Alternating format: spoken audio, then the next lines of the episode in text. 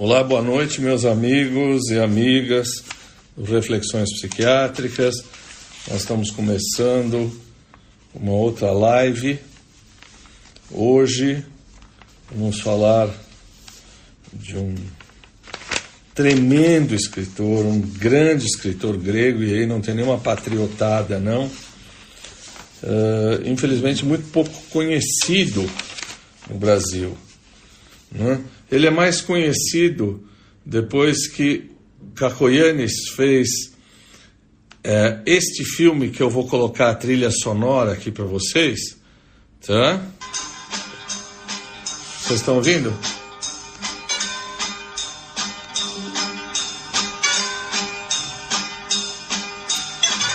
Edivar, Ale, Helena. Então, ah, a professora Lucília entrou. Ah, Lucília, você vê que você não teve nenhuma dificuldade em entrar. Estamos ouvindo aí, preparando. Esperar mais um pouquinho para as pessoas chegarem. Bia, oi. Bom, qualquer dia a gente dança grego aqui para vocês. Sorba. Silvia. Essa música é do grande compositor grego Mikis Theodorakis, que faleceu recentemente. Bom, a professora Lucília já está aí.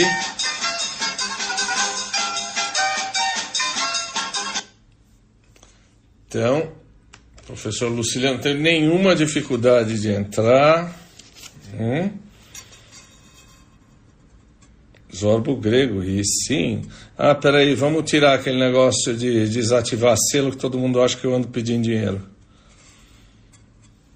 Hum... Cadê a professora Lucília?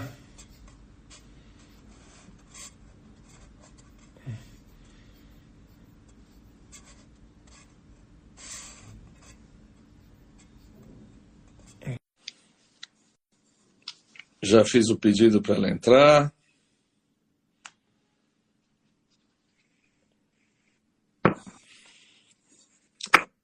Você precisa virar o celular para você, Lucília. Ele está virado para frente. Vamos lá. Enquanto a professora Lucília aí está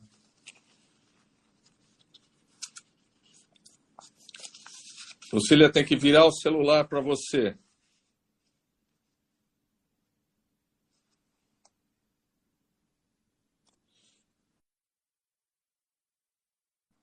Ah, professora Sérgio, eu estou travado? Não, só me, me, me deem uma. Só me deem uma, uma. Tati, mais uma vez, hein, Tati? Você, hein? Sabe tudo. Acho que a professora Lucília caiu. A gente vai botar mais uma vez orbo grego, mas não há. Ei, é a mais grega das judias. Deu uma parada? Eu eu tô parado ou não? Tá, tá tudo bem. Marina Zarvos. Agora tá normal. Então, vamos esperar a professora Lucília. Enquanto isso, a gente vai tomando aqui o nosso conhaque metaxá. Não é porque é grego, mas é o melhor do mundo. É um pouco forte. Dragonete, meu amigo Edivar. Ale. Professor, hein? Cadê? Então, vamos ver Vamos ver se ela já entrou. Ixi.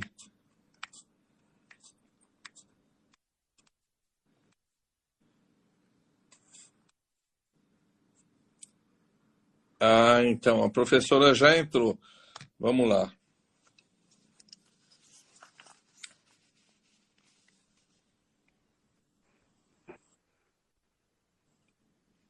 Lucília, você tem que virar o celular para você, tem que inverter É, eu sei, câmera. eu sei, eu sei. Calispera. Calispera, mas espera um instantinho que eu estou me enrolado aqui. Assim você Bom. me vê, mas eu não, ah, mas eu não Bravo. te vejo. Me vê? Mas eu... Hein? Você não me vê? Não, porque eu estou com o celular virado ao contrário. Eu não sei fazer ele virar para mim. É... Mas, bem, tudo bem, tudo bem. Se você está me vendo, é o que interessa. Eu tô te vendo. Não, tudo tá bem, deixa para lá. deixa para lá. Eu estou te ouvindo e é o que interessa. É... Bom, você viu que não era tão difícil entrar no Instagram, né? Você. Ah, eu, eu tentei 50 milhões de vezes, foi difícil sim. Eu não conheço o Instagram, como eu disse. Eu não estou habituada a trabalhar com Instagram, trabalho com Zoom, trabalho com, com Meet da, da, da, da Google, trabalho com Jitsi, trabalho com milhares, mas esse não, esse é a primeira vez. Não, você sabe. Hum? Bom, a é. professora Lucília, longuíssimo currículo, é, ela é professora Lucília Soares Brandão, é doutora em semiologia pela UFRJ, onde fez pós-doutorado, sempre com pesquisa sobre a obra de Nikos Kazantzakis. É, uhum. Possui diploma de proficiência em grego moderno pelo Centro de Língua Grega de Thessaloniki. Hum? É professora de grego e pelo Ministério da Educação também. Bravo! É. Ευχαριστώ é. πάρα που είσαστε μαζί μου. Εγώ σε, σε ευχαριστώ. Θα προσπαθώ. O vai nos... Tá cortando demais. É, pessoal, é, eu tô cortando, como é que tá? Tá dando para ouvir? Eu estou te ouvindo, mas está cortando, mas tudo bem, vamos lá. Olha, Silvia Caracristo está dizendo bem-vinda, professora, um prazer vê-la aqui. Muito obrigada, Silvia. É um prazer estar com vocês também. E a Tatiana. Falar com os. Olha, também está dizendo bom te ver aqui, Lucília, e ela foi a, a madrinha aqui do nosso encontro. É, eu sei, ela me falou. A Tatiana a gente se conhece de há muito tempo, nós somos amigas mesmo, tá? Ela é ótima. Foi a única pessoa que leu meu livro sobre Grécia, a única pessoa, acho que no mundo que leu meu livro, viu? Mas ela o que, tem... o que, você escreve sobre Grécia? É. É, bom, você viu que hoje eu estou vestido todo de preto para homenagear eu os pretendentes. Tá... Eu vi que você está com a camiseta do Kazanzakis. Hum, é isso mesmo. Fisiotipo tá. É, eu vi. É. Depois você fala isso pra gente, né? Que seu sotaque é muito mais bonito que o meu. Uh, professora. Ah, ah. Fala um pouco pra gente, pra gente te conhecer. Uh, qual é a tua carreira, qual é o teu percurso até chegar a, a, a se interessar pelo grego? Olha, até me interessar, me interessar pelo grego é, foi muito complicado. Quer dizer, complicado, é, não é usual isso que acontece. Eu, comecei, eu conheci a Grécia, digamos assim, através da, da literatura francesa. Eu estava fazendo um, um curso, uh, um curso da literatura de, de, da Aliança, né? E estava na aula de literatura. E o professor falou sobre o mito da caverna. Eu sabia lá o que era mito da caverna, aí fui pesquisar. Aí comecei a ler, tá? Me interessei muito pela filosofia antiga, né? pela mitologia, demais pela mitologia. Um dia eu li um livro do Kazantzakis, que meu pai me trouxe lá da, da França, traduzido para o francês. Olha, eu achei tão maravilhoso, eu gostei tanto, tanto, tanto, tanto, que eu digo, gente, bom, eu, você sabe que eu sou da área literária, né? Bom, eu disse, gente, se a tradução é assim, imagina no original. Aí eu fui aprender grego para poder ler Kazanzaki no original. Foi assim que eu cheguei até ele. Mas você já tinha uma longa carreira acadêmica, não tinha? Não, não tinha. Eu não tinha, porque eu comecei muito tarde na faculdade. Eu tinha, era muita curiosidade, né? Eu lia muito e etc. Mas acadêmico não. Eu entrei para a faculdade muito tarde e fiz e tentei o grego na faculdade, mas era impossível, que era aquele chamado grego antigo e com aquela pronúncia erasmiana, era uma coisa horrível. Uhum. Mas nessa época eu já tinha começado a, a estudar grego, né? Eu estudei grego sozinha, né? Porque aqui não tem ninguém que ensine grego, né? Não tem um curso, não tem nada. Em São Paulo a coisa é melhor, mas aqui no Rio não tem nada, nada, nada. E aí eu, eu comprei um livro francês, de Craig Saint-Perne, e, e comecei. Eles tinham o texto e eles tinham também uma fita cassete, ver o tempo. E por causa da pronúncia, porque o grande problema do, do grego é sem dúvida, primeira, primeira coisa é o alfabeto e depois a pronúncia, né? Então, quando você tem o livro e mais ah, o cassete, como eu tinha, você já começa a ler e já começa a poder pronunciar as palavras. É? Assim que eu comecei. E depois, então, foi, eu fiz dois cursos em, em Atenas, no Athens Center, que é um, um curso muito bom. E fiz duas vezes, aqueles cursos rápidos de um mês, né? Depois eu fiz também um em Thessaloniki e fiz um também na, na, na Universidade de Atenas. E fiz o exame. E assim que foi que eu fui indo, fui indo, fui indo e fui aprendendo a língua, né? E, como sempre, eu me apaixono pelas coisas, né?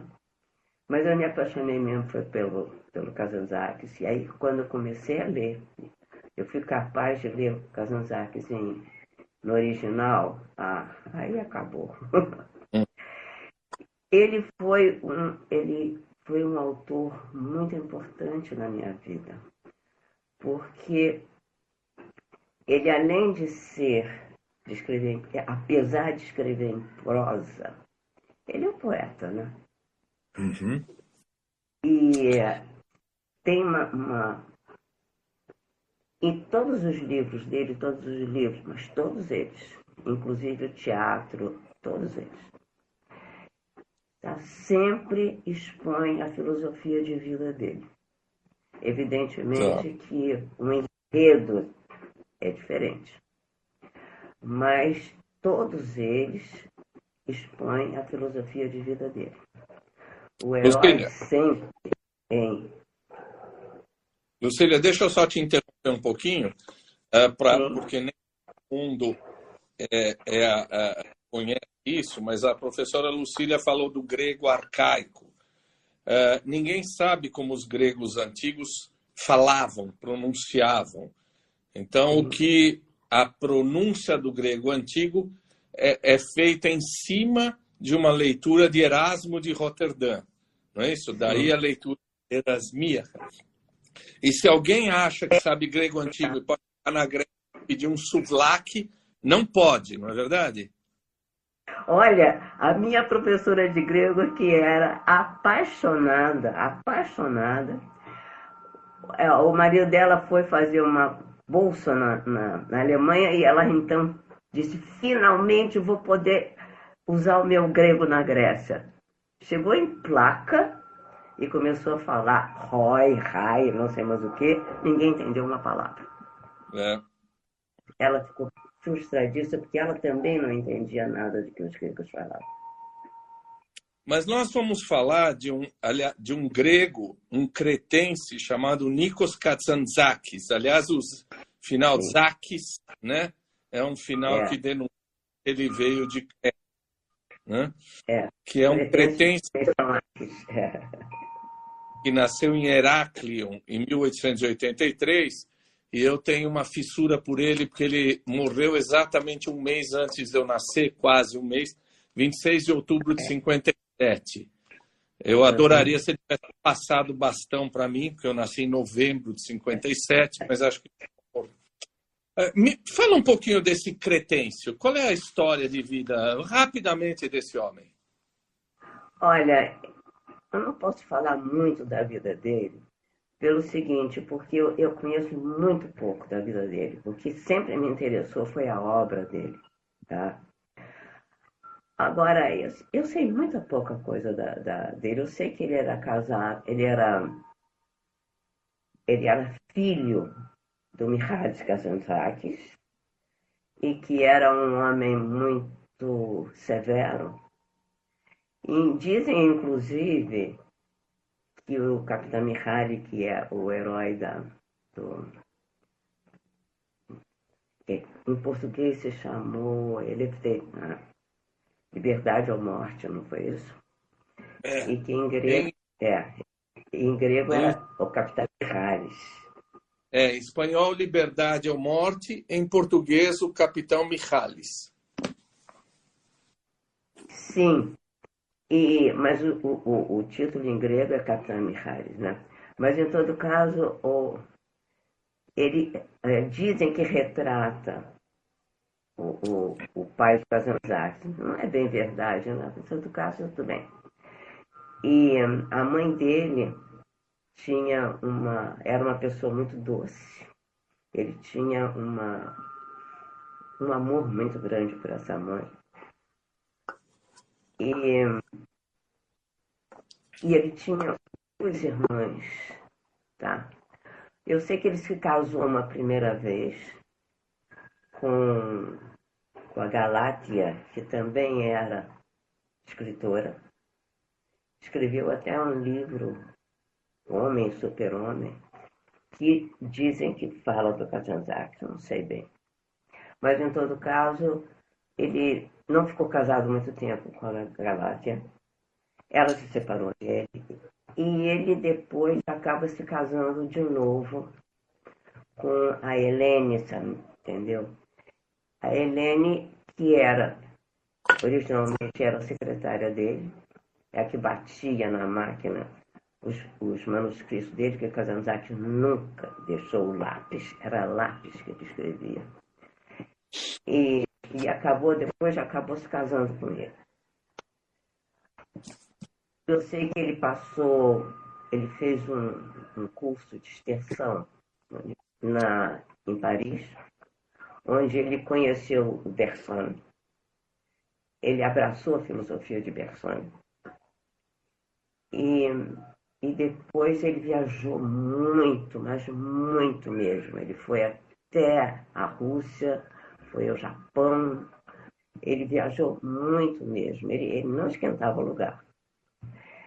E, e tudo isso ele conta na, nas obras dele. Ele tem um livro que não foi traduzido para o português, chamado Taxidermandas, onde ele conta as viagens dele, principalmente pelo Oriente. Uhum. Ele, ele uh, abraçou muito também da filosofia oriental. Muita coisa. Esteve na Rússia também, e quando esteve na Rússia achou, amou o, o comunismo, né? as ideias comunistas, a ideia marxista. Né?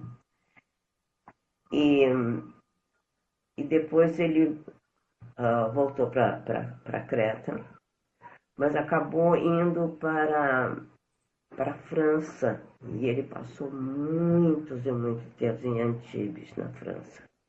Uhum. E, e, e ele, inclusive, quando ele morreu, ele morreu na Suíça, né?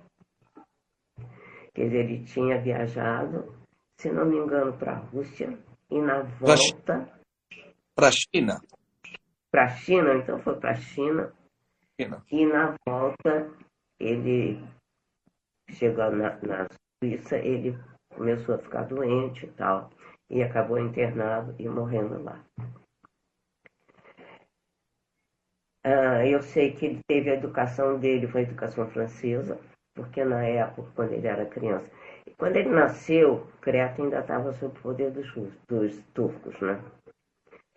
E quando começou uma sublevação, para bem revolução, era uma sublevação da, de Creta contra os turcos, o pai do Kazantzakis levou a família toda para Naxos. E eles passaram esse tempo todo lá em Naxos. Em Naxos tinha um colégio de padres católicos franceses, que foi onde o Kazantzakis foi educado. Eu, eu é. você sabe tudo, tudo, tudo, tudo da obra do Kazantzakis e eu, como sou um pouco letrado, eu só sei um pouco da história dele.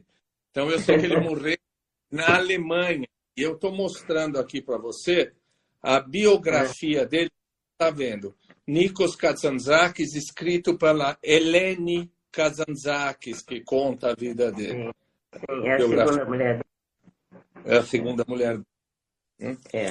Mas uh, ele era muito amigo também de um poeta grego chamado sim. Angelos Elianos. Sim, sim, sim, sim, sim. Que não tem sim. tradução para o português, né? É, a própria obra do Kazantzakis teve muito poucos livros é, traduzidos para o português, né? E nem todos eles retratam realmente o que era né, a obra do Kazantzakis. Porque, evidentemente, você sabe como é que é, né? A tradução dizem que é uma traição, né? É, tradutor e traditore. Exato. Na realidade, eu acho que dizer que é uma, tra uma traição, eu acho que é um pouco de exagero. Mas, em todo caso, como toda leitura já é uma interpretação, quando você vai traduzir, você traduz aquilo que você lê, quer dizer, aquilo que você entende do que você leu. E nem sempre corresponde a, ao que o autor está. Enfim, a, a verdade do negócio. Quer dizer, a verdade do negócio não, mas em todo caso, aquilo que o autor poderia estar querendo dizer. E depois tem uma outra coisa também que dificulta muitíssimo. É o seguinte, o grego é uma língua muito plástica, quer dizer, você pode uh, juntar duas palavras e com essas duas palavras formar uma só que guarda o sentido das duas anteriores, mas uhum. tem seu, seu sentido próprio. Isso é uma coisa que dificulta demais. Primeiro você tem que identificar, né? Que, que é a união de duas palavras. E depois dificulta demais qualquer tipo de tradução. Então, e depois, é, e depois aqui no Brasil, muito pouca gente conhece grego. É. E geralmente as traduções para Zanzak são feitas através de obras, de, de traduções ou do inglês ou do francês. Então, Deixa eu te perguntar uma coisa. É, eu, eu, queria que você me dissesse por que, você acha é, a que você acredita a pouca popularidade do Kazantzakis. Quer dizer, outro dia eu li um senhor que se diz crítico literário, que escreve para a Folha, tem até um canal aí no YouTube, eu não vou falar o nome, que diz que Kazantzakis é um escritor de segunda categoria. Né? O, que eu, o que me deixa absolutamente revoltado, né? porque traduzido em tantas línguas e elogiado por Camille. É um ignorante. É, é um é. é. Mas que você acredita a pouca popularidade do Kazantzakis? Por que, que ele é subestimado, não sei se só no Brasil. Olha, não, acontece o seguinte, existem dois, duas coisas aí que, que, que provoca isso. Por exemplo, Kazantzakis é muito pouco lido na Grécia também. Por quê? Porque a linguagem do Kazantzakis não é fácil. Então você lê, muitas vezes você não entende aquilo que foi lido e você deixa de lado. Os gregos também não leem Kazantzakis. Não é só aqui não. Os próprios gregos não leem. E aqui também, primeiro, a Grécia, você sabe perfeitamente bem, é muito pouco conhecida aqui. Aqui se sabe, que se conhece o quê? A Grécia do século V antes de Cristo, né? Uhum. Então, a Grécia moderna, né? É muito pouco conhecida. Então, começa daí. Então, você chega e apresenta um autor grego, as pessoas não, não se interessam. Entende? Uhum. E ler o original é impossível mesmo, porque. E depois outra coisa. Os editores não se interessam em publicar. Uhum. Simplesmente não vende, né? Simplesmente porque. É, é, e que tem dois prêmios Nobel, né? Tem o Seferis e o Elites, é uma literatura bastante profunda. Mas uh, acho que é isso, quer dizer, ele, ele é pouco popular, inclusive na Grécia, não sabia disso. Sim, sim, porque os gregos acham muito difícil ler as obras dele. Acham difícil. Eu, eu mais ou menos, mais ou menos, eu comparo, por exemplo, com Guimarães Rosa. Os próprios uhum. brasileiros não leem, porque é muito difícil leitura. Eu acho que é mais ou menos a mesma coisa que acontece com os próprios gregos que não leem Kazantzakis. E, mas é uma pena, porque perdem muito.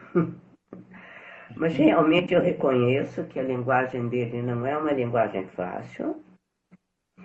Entende? Não é como você lesse um romance de policial, por exemplo, que você vai passando as páginas e ponto final. Não. E depois, uhum. como ele escreve sobre a filosofia dele, tudo está embutido a filosofia dele, é outra coisa que também dificulta. Tem, quer dizer, todos os autores, os protagonistas das obras de Kazantzakis sempre carregam a filosofia dele. Sempre. É, Kazantzakis é um autor que oscila entre o viajante, entre a aventura, entre o Odisseus o Ulisses que tem dentro dele e a pena, entre o Dionisíaco e o Apolíneo, não é? é como é que você vê isso? Quer dizer, um homem que vive. É, é quase um, um, herói romântico. Ele vive na acepção da palavra tudo o que ele pensa. É assim mesmo? Olha, eu acho que muito sim, muito é, é, é isso mesmo. Ele ele sempre foi assim, meio rebelde com tudo que. Tudo aquilo que a gente espera, a pessoa vai trabalhar, ele, ele, escrevia, né? Ele fazia traduções também para ganhar algum dinheiro, escrevia em jornal para ganhar dinheiro, mas ele não tinha um emprego, normalmente, como todo mundo, normalmente, como os homens, atualmente, daquela época tinham. Não, não tinha mas ele se dedicava muito, muito, muito à leitura, à, à, à, à literatura. Ele escrevia demais, tá? E, sabe, e, quantas viagens, sim, ele viajava muito, porque a ideia dele era justamente conhecer as coisas em loco. Ele viajou muito na Grécia também. Uhum. Não foi só exterior. Ele viajou muito na Grécia e, e sempre procurando a origem das coisas, entendeu? Ele, faz, ele queria ir até o fundo mesmo. E, enfim, ele tinha ideias que foram perseguidas. O Kazanzak foi muito perseguido pela pela Igreja Ortodoxa. Ele não chegou a ser colocado no, no, no índex, mas quase, né? Em Roma, por exemplo, era proibido, se ler, era proibido ler. É, eu tenho aqui, foi colocado no Index Librorum Prohibitorum da Igreja Católica. Sim, da Igreja Católica, mas não da, da, da Ortodoxa. Eles nunca chegaram, eles nunca chegaram a proibir, entendeu? Mas eles ficavam, eles não gostavam do Kazantzakis porque o Kazantzakis tinha uma religião própria. Entende? Ele não seguia nenhuma igreja. E, muito pelo contrário, ele era extremamente espiritualizado, extremamente. Uhum. Ele tinha um amor raramente visto por Jesus, uhum. A quem ele jamais chama de Cristo. É sempre Jesus. Quer dizer, Jesus para ele era a perfeita, a perfeito retrato do homem, do homem nós, né? Ah, por quê? Porque ele tinha duas naturezas, assim como nós temos. Ele tinha a natureza humana e ele tinha a natureza divina, porque ele era filho de Deus. Uhum. Então ele tinha essas duas naturezas e essas duas naturezas brigavam muito. Entende? Quando você lê, por exemplo, A Última Tentação. Vamos falar disso. É, eu deixo de lado isso? Deixa, já falo disso. É isso que eu ia perguntar para você. Uh, ele é. foi o Angelo Sicilianos, que eu acabei de mostrar, um livro de poesia, que é um grande poeta, nunca traduzido, ele foi para o Monte Athos, ele foi para monastérios. É um homem místico, indo a transcendência, a espiritualidade. Quer dizer, é, uhum. é, um, é, uma, é uma angústia, um debate, é uma busca pelo é, Jesus. Por que você acha que é interpretado tanto que quando ele morreu, a Igreja Ortodoxa Grega lhe negou um enterro, né? O, o, o avião chegou em Atenas, foi negado o enterro para ele, ele teve que ir para Creta, tem, tem no YouTube um, um filme da época. É, por que, que a igreja. Ó, ó, Lucília, não adianta dizer que a igreja é ignorante. Por que, que a igreja. Não, não, vou dizer, não vou dizer que é ignorante, não, porque se fosse ignorante eu não teria condenado ele.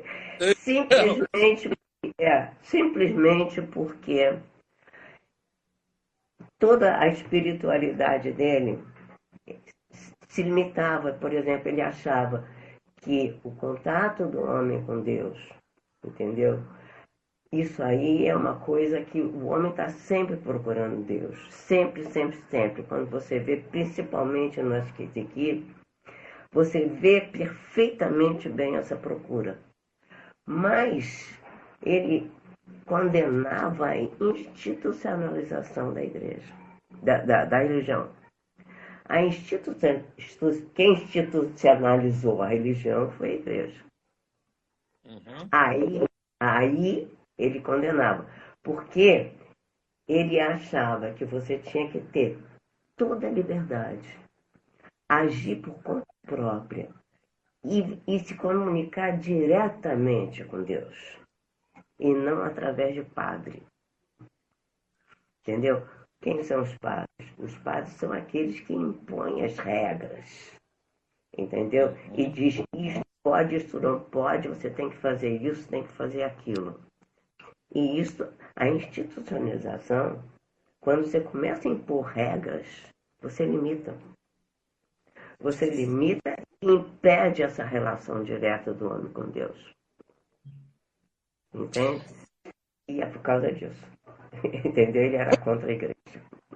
Vamos falar de alguns livros dele que eu sei que você vai dar um show para gente. Você não está vendo, mas aqui no livro da Helene Kazantzakis tem uma foto do senhor Zorbas. Né? Alexis Zorbas que foi o primeiro grande, maior sucesso, talvez. Quer dizer, quando a gente fala de Zorba, o grego, a gente está falando de um de um romance é, do, do Apolíneo versus Dionisíaco, quer dizer, a gente está falando de um camarada que ele, ele supostamente conheceu quando ele foi trazer os gregos do Ponto. Foram 150 mil gregos e esse senhor Alexis Zorbas o ajudou. Por que, que Zorba, o grego, adquiriu essa popularidade? Só por causa do filme do Kakoyanis ou é um livro mais fácil? Sem, sem dúvida nenhuma. Sem dúvida nenhuma foi por causa do filme. Porque o filme, o que, é que ele faz? Ele pega o Zorba ah, só do lado lúdico, digamos assim, nem lúdico. Era, o, o Zorba é, parecia um sem vergonha, né? No filme. é, e, no entanto, não era nada disso. Quando você lê o livro, você vê o que, que é o Zorba. O Zorba é aquele que tinha uma alegria de viver, entendeu? Que, que era, entendeu? De, de, de vida para o Kazanzakis, entende? E... Ah, Lucília, Voltando. Se per il meno. Hein? Per il meno. Ego aí, né? Bravo. Bravo. Raça Ola. Raça Meola. Nós perdemos tudo que a gente falou até agora. Então vamos começar do zero. Bom, eu estava falando para você, eu estava perguntando para você e estava mostrando aqui para os ah. amigos a, a foto do senhor Alexis Orbas, Sim. colaborou com Kazantzakis para trazer 150 mil gregos do Pontos, do Cáucaso, de volta para a Grécia. E em esse sujeito, o, o, o Kazantzakis se baseou para fazer o personagem Zorbo grego, que todo mundo conhece como Anthony Quinn, com a música do Mickey Dorakis. E aí eu estava perguntando para você, por que que, entre toda a obra do Kazantzakis, por que que Zorba, o grego, se tornou o, o, o pináculo da obra? Por causa do filme do Kakoyanis. Sim, é por causa do filme do Kakoyanis. Porque eu digo uma coisa a você, eu, eu duvido que muita gente tenha lido o livro. Foi hum. traduzido para português. Sim, tenho ele aqui. Mas eu, é, mas eu duvido que, que muita gente tenha lido. Agora, o filme todo mundo foi ver. O filme era muito mais leve, entendeu? Ah, ela apresentava o Zoba, assim, um personagem, assim... Sei lá, eu, eu não, gostei, não gostei do filme do Cacoiano, não acho que ele assassinou o Zorba, mas tudo bem. É, é porque o, no filme o Zorba é um. É um sem vergonha, né? É um dionisíaco, um puro dionisíaco, não é? Ah, mais ou menos. Eu acho que o dionisíaco era o, o, o, o, o, o Zorba do Kazanzakis. Esse sim. É aquele que era a pura alegria de viver. Entende? E que vivia o aqui e agora sem se preocupar com aquela ideia de que, que para onde eu vou e, e vou morrer, para onde eu vou depois de vou. Não. Ele dizia: a vida é feita para ser vivida e para ser apre apreciada no aqui e no agora da nossa vida sobre a Terra. Isso é um pragmatismo, não é, Lucília? Ah, não, para ele não era exatamente um pragmatismo. Era uma ideia que ele tinha, o Kazantzakis, que do ser humano. Entende? E ele achava que uma das, das coisas que a igreja era contra ele, não? ele achava que o homem, para ser homem, ele era aqui na terra. Quando, antes de vir para a Terra, ele era uma outra coisa, e depois que saía da Terra, ele vira outra coisa. Ele só é homem mesmo aqui na Terra. E você está na Terra para quê? Para sofrer? Não. está na Terra para viver. Entendeu? Para viver, para aproveitar a vida. Entendeu? Em tudo que ela te oferece de bom. Evidente que você tem, tem momentos que não são tão bons e tem momentos até ruins, porque os órgãos, se você se lembra, ele perde filho, né? Uhum. Ele perde filho. E perder filho, Deus me perdoe, é, é, deve ser a pior coisa que tem no mundo, perder um filho. E ele perde o filho. Então, ele sofreu também. Ele sofria, ele sofreu também. Mas ele sofreu aquilo que ele sofreu. A perda dessa, dessa criança, mas acaba superando. Uhum. Não ficou curtindo a dor, como muita gente fica, né? ele supera. E, e leva a, a vida adiante, entendeu? Ele tem uma, umas teorias que, que não sei se, se, todo, se todo mundo concorda, entendeu? Mas, em todo caso, ele tinha muita pena das mulheres, e principalmente das mulheres sozinhas, tanto que ele se une àquela viúva, né? Isso, a Bubulina. A bubulina, exatamente, quer dizer, é a bubulina. É, é que ele, chama, ele chamava de bubulina, né? Bubulina é a heroína da independência grega, bubulina. Pois é, mas ele chamava ela de bubulina. Ele chamava. E ela ficava envaidecidíssima, né? Claro. Com toda a atenção que ele dava para ela, tá? E, entende? Mas ele fazia isso para dar uma alegria a ela. Sim. Entende? Porque ele tinha pena. Disse, coitada, por que, que eu não vou fazer, não vou dar essa alegria a ela se eu posso dar? É, a gente é. falando de Zorba o grego, nós falamos do capitão Michalis. É, é, eu estou tomando a liberdade de dizer que talvez Zorba o grego, capitão Michalis, o Cristo recrucificado, a última tentação de Cristo. E é claro que o livro, né? Relatório ao Greco. Sim. Esse é, é, é o livro que você traduziu, não é? Foi. Diretamente do grego. São, são obras a serem conhecidas, não é assim? Poxa vida, nem fala, é lógico que são. É lógico que são obras a ser conhecidas. É pena que foi traduzido também o Asquetequi, mas passou um pouco ao largo, porque eu acho que não foi traduzido diretamente do grego, não. Teses. É, que ele chamou de ascese. O grande, é o grande problema do grego, né? Asquetequi é ascese? É, mas também não é. também não é. E, e, quando você lê o livro, você vê o que existe aqui, uh, lá dentro, é realmente um percurso uhum. em busca de alguma coisa. Então, é, é, é, é geralmente um exercício feito espiritual para você encontrar alguma coisa. Entendeu? Ali a procura de Deus, a procura de si mesmo. Né?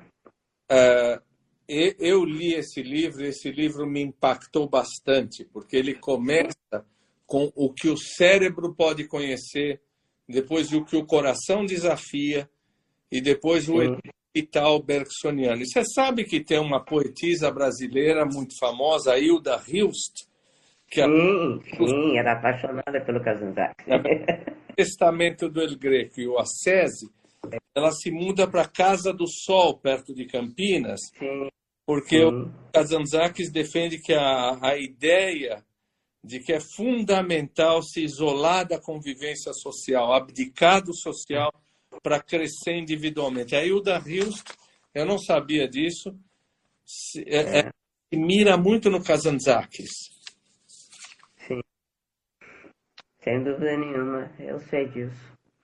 Eu sei disso. Mas, escuta, eu, eu não jamais faria uma coisa dessa, não, não é do meu feitio fazer uma coisa dessa, porque ela era escritora, era poetisa, né? Então ela fez isso para poder compor e etc. E, mas, enfim, mas o Asquitiquim, que eu li no, no original, que é esse exercício que você faz para chegar até um determinado lugar, você vê, ele começa já no prólogo, dizendo: viemos de um, de um escuro abismo e vamos terminar num escuro abismo. O intervalo iluminado entre esses dois chamamos de vida. Isso é incrível. Isso é incrível. Porque aí nessa, nessa frase ele já diz tudo. Ele diz tudo. Realmente, antes de nós nascermos, nós não temos ideia daquilo. Então é, é, é o puro abismo. E o que vai acontecer com a gente depois daqui, também nós não sabemos. Entendeu? Então, é, é outra coisa também que você tem que deixar de lado. Porque o que, que adianta? E você tem que viver esse, esse, esse intervalo, esse, esse espaço iluminado que se chama vida. Esse com esse que você vai viver. E ele mostra o trajeto durante a vida. Uhum. Entendeu? Buscando entender as coisas. É isso que ele mostra aqui. E eu vou te contar. Acho que Tiquinha, quando eu li, ele mudou a minha vida. Eu nunca tinha pensado nisso. Ele tem uma teoria, Kazantzakis, que é muito interessante, que ele diz o seguinte: o homem almeja a imortalidade. Nenhum homem quer morrer. A imortalidade. E como é que se pode conseguir isso? Evidente que é impossível, né? mas em todo caso, existe uma maneira de você conseguir isso. É criando. Uhum. E essa criação, tanto é uma criação literária, como é a criação de qualquer arte, como é a própria criação do próprio ato sexual. E você tem, em determinado momento, você tem aquela iluminação, aquela coisa dentro de você, aquela felicidade absoluta, onde a morte não existe mais. Então você encontra ali a felicidade, a felicidade mesmo, a felicidade quase que absoluta, para logo em seguida cair porque o homem não pode viver nessa, nesse íncaro da, da felicidade. E ele cai de novo na, na sua condição humana. Isso foi uma coisa que causou uma impressão profunda, profunda. E eu pensei, meu Deus do céu, mas é isso mesmo. A vida e a felicidade é isso mesmo. Ela não dura para sempre. Nós temos momentos na vida em que a gente realmente chega a esse, esse ponto mais alto, né? Mas isso não dura muito. A gente volta à nossa vida normal não estou dizendo que a gente seja infeliz, porque eu não sou infeliz, entende? Mas, em todo caso, não, sem atingir, sem suplantar a morte. Uhum. Entende? Porque o momento da criação, qualquer uma delas, é um momento que você suplanta a morte e atinge a, a imortalidade. É, então, Lucília, eu sou um ateu convicto, mas quinta sábado e domingo eu fiquei aqui absolutamente ermitão, lendo, é. lendo Kazantzakis à sua espera.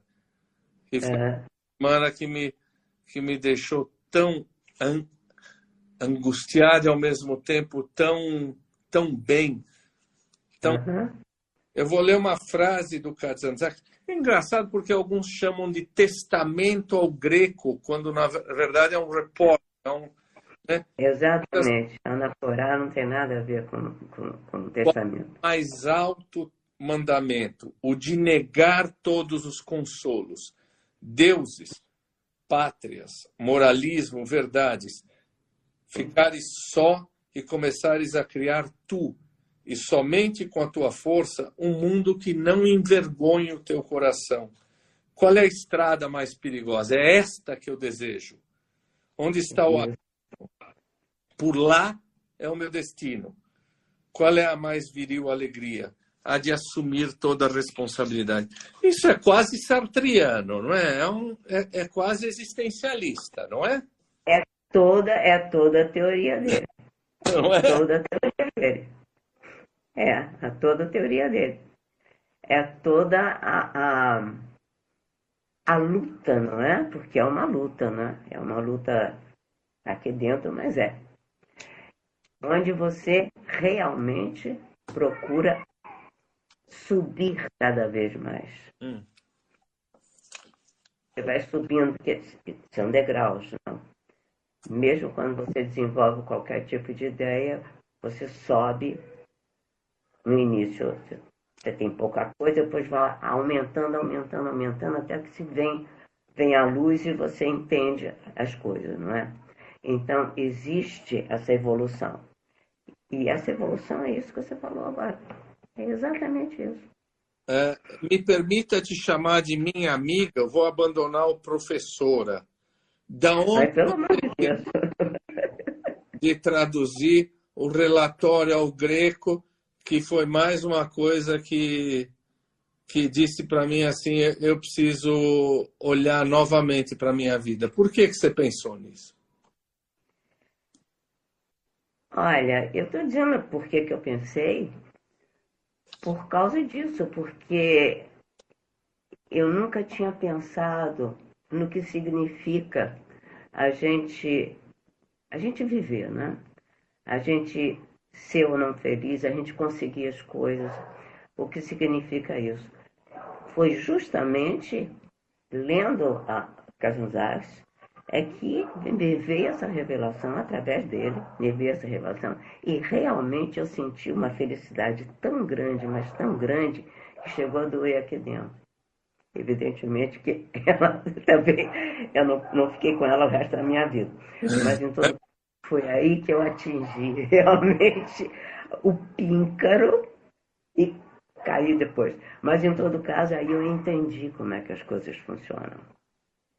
Pelo menos pelo menos, é o que eu senti e é o que eu entendi da obra dele. Por isso que ele foi tão importante na minha vida.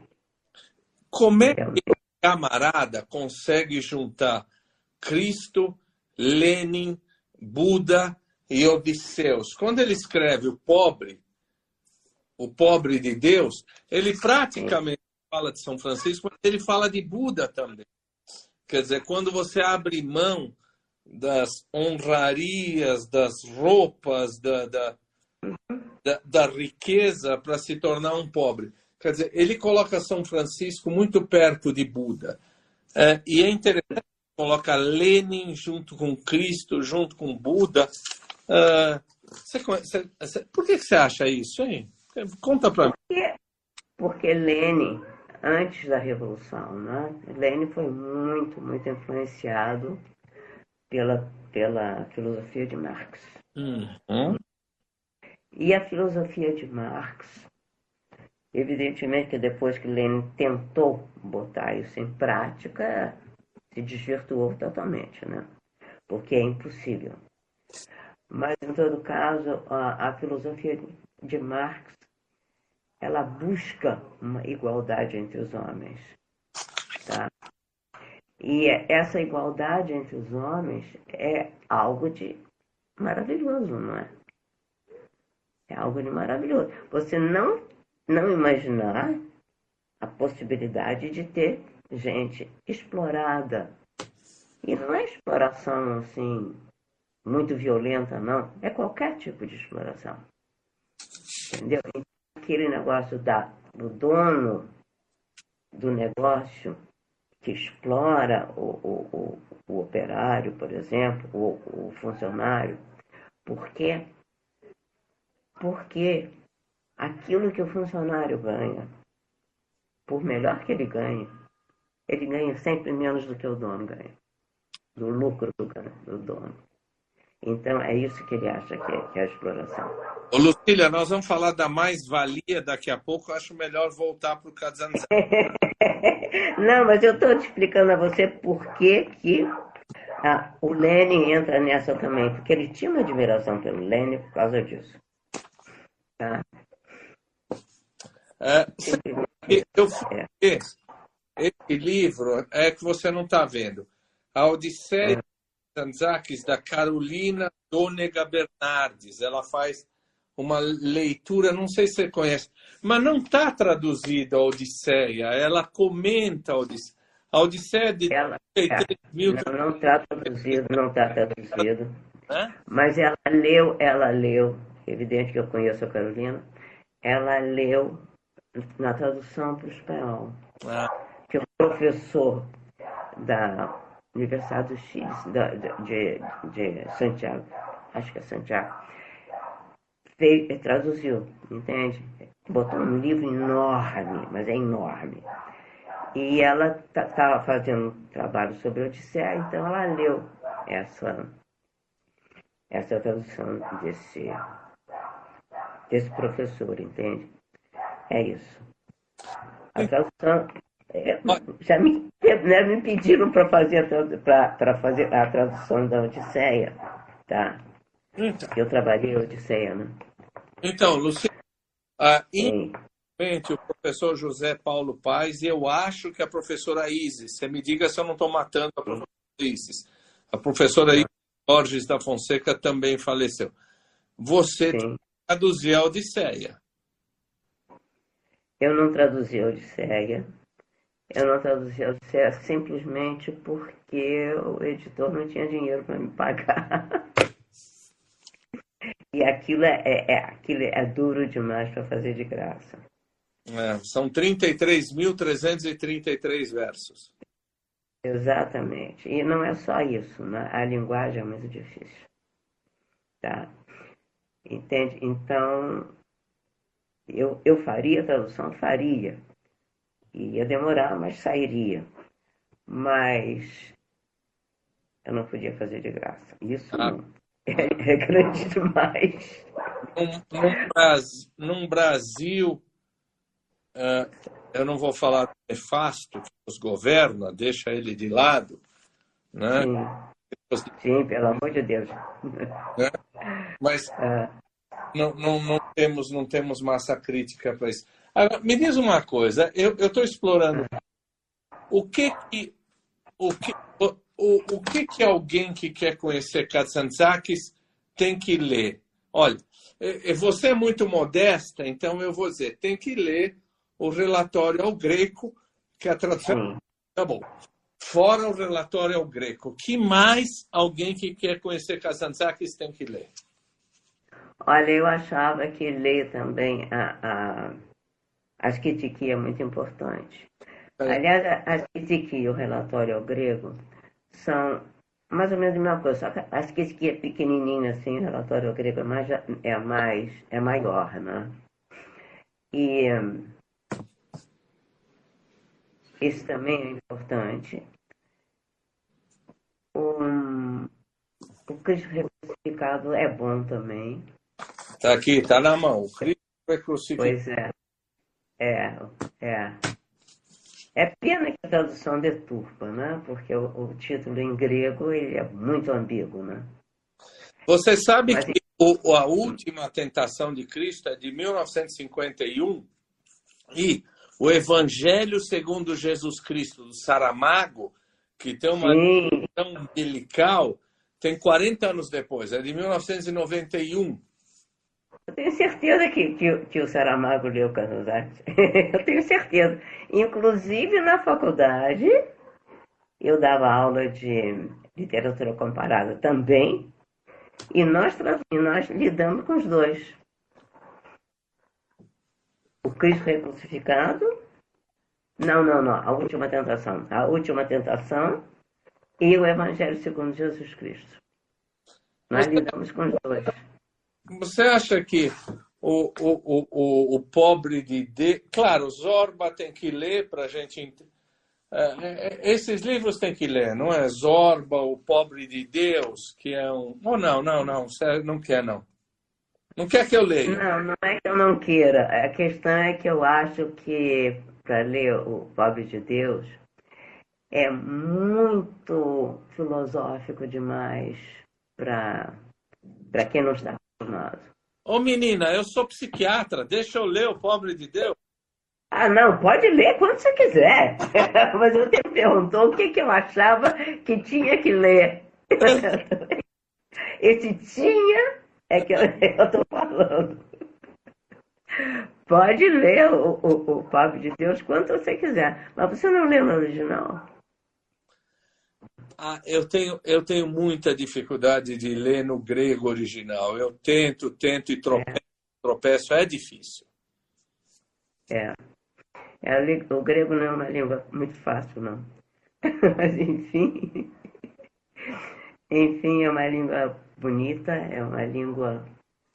E a língua do Kazanzakis, então, ele é cheio de neologismos. Cheio de neologismos. É muito cretense, né? Como? Muito cretense, ele tem muita coisa cretense. Sim, ele, ele usa o, o, o dialeto de Creta com todos os, os. Tudo que se passa em Creta, ele usa o dialeto de Creta. É uma outra coisa que dificulta, né?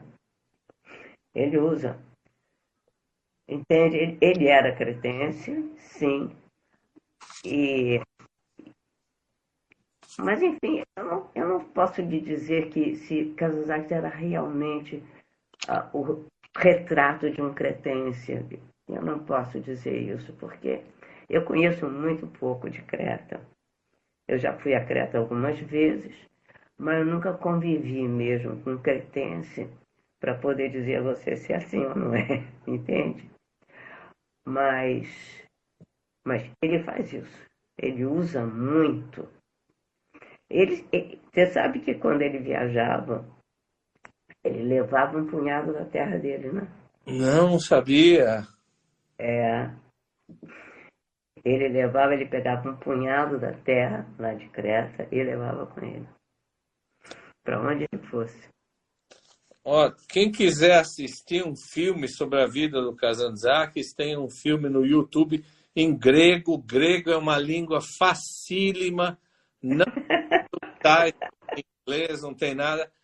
Está aberto no YouTube a vida do Kazantzakis. Vocês podem assistir, se divertir bastante. Vocês aprenderão muito grego. Uh, eu estou explorando tanto você, sabe? Porque caiu. Não, explorando nada.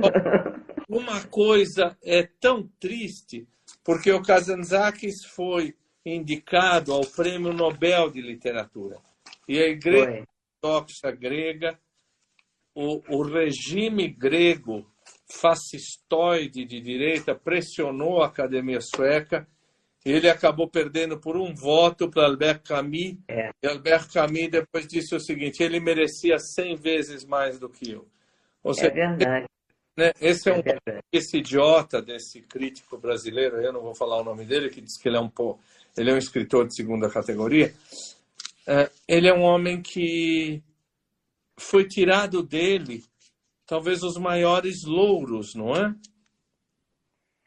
É, é, sim, sem dúvida nenhuma. Ele não, não recebeu o, o prêmio Nobel. Recebeu um outro prêmio, né? Da Paz? Sim. A, a medalha da paz ele recebeu. Mas, em todo caso, por causa da obra dele também, né? Ele considerava a obra dele, digamos assim, revolucionária. Revolucionária em que sentido? No sentido de que se você luta numa revolução, normalmente você luta por uma coisa que você acredita. Não é? Você tem um objetivo naquilo e você luta para conseguir aquela coisa que você acredita. E ele diz no Capitão Mihalis, ele diz, o Capitão Mihalis diz para o filho, né? Exatamente isso. Você não é feito para pegar na espingarda. a sua revolução vai ser feita com este lápis e dá um lápis para ele. É assim que você vai lutar pela, pela libertação de Creta. Professora Lucília, você não acha que você, que é uma mulher brilhante, de uma sensibilidade, que eu tô com... você não está me vendo, mas eu estou comovido aqui do outro lado. Você não acha que a gente vive num Brasil que é o antagonismo, a oposição completa ao que é Kazantzakis?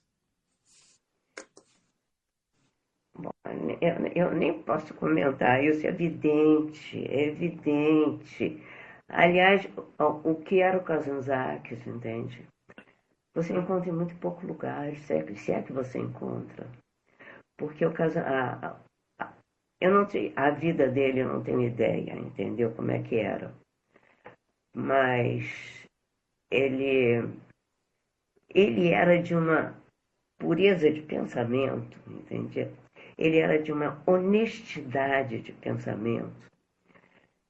E, e ao mesmo tempo, como a vida dele ele pautou, ele pautou essa vida dele, sabe, na, na escrita dele, que você não encontra muito, não. Você não encontra essa sinceridade, essa elevação de espírito, entende? Você não encontra. Então, como é que você pode comparar Kazantzakis ao que nós temos agora aqui? De jeito nenhum. É exatamente o contrário. Não, não tem. Não tem condição, não. É uma pena, né? Qual é o seu próximo trabalho? Pelo amor de Deus, você tem que fazer mais pelo Kazantzakis, pela liberdade. Qual é o seu próximo trabalho? Olha, eu acabei de traduzir um, um, uns documentos de grego, mas eu canto, né? Então, também tem a minha parte de artística, porque eu canto. Canto. O que, que você canta? Eu canto música erudita. Ah. É, é, é então, o que eu gosto. Maria Calas. Como? Você, você é a Maria Calas brasileira. Ah, quem dera. Quem dera. Não, não, não. Pega da ópera. Eu, Maria. Eu tenho aula de canto todo tempo. Maria Calogherópolis. tá, não, não sou não. Mas enfim, eu canto no coral, né? Hum. Mas então é na Associação de Canto Coral. Mas é, é, é música erudita. Ô, ô Luciano, tá. aqui a Tatiana dizendo que você foi professora dela de dança grega. Você foi. o é. o rassápico para ela, não foi isso? Sim, eu ensinei uma série de. Eu, uma série de danças, eram quarenta e tantas danças que eu dançava. ensinou para ela, não foi? Sim, eu ensinei o Rassápico, ensinei o Caramacionós, ensinei várias músicas de Creta também, ah, várias e várias danças, várias. Não é só para ela, né? Tinha um grupo de danças gregas. Sim. Era muito bom. Olha, uh, eu faço questão, se você me permitir, quando eu for ao Rio de Janeiro, você me Sim. visitar e beijar suas mãos, que eu estou comovido aqui desse lado aqui. Me visitar, pode vir visitar quando você quiser, que eu vou receber com muita satisfação. Mas, por favor, não me beije a mão. Não, porque eu não mereço, mas tudo bem. Mas... Tudo bem. Mas eu sei que eu perco um pouco o meu controle quando eu falo de Kazanzakis, porque ele realmente tomou posse de mim. E, sabe, e uma posse muito boa, entendeu? Com toda a delicadeza dele, com toda com a, com a, sabedoria dele, etc. Ele tomou, tomou conta de mim. Agora, você tem que falar com a sua pronúncia grega melhor que a minha. Velipizotipota defovame tipota imelefteros. Você tem que falar. Tá Δεν ελπίζω τίποτα, δεν φοβάμαι τίποτα, είμαι ελεύθερος. Nossa, Não é muito diferente, né? pra nós. Como? Traduz? Ime- Ah, eu não espero nada, quer dizer, não tenho esperança em, em coisa nenhuma. Ah, não temo coisa nenhuma. Sou livre. Essa frase é, é toda ele. Essa frase está escrita em cima do túmulo dele. Lá em Creta. É você agapau para polir. que você é estou para, para, para polir. Disse a ela que eu a amo muito. E ela agradece. Eu estou absolutamente encantado e emocionado. Na μια καλή νύχτα. Ευχαριστώ πάρα πολύ. Και εγώ σε ευχαριστώ πάρα πολύ. Γεια σας. Γεια.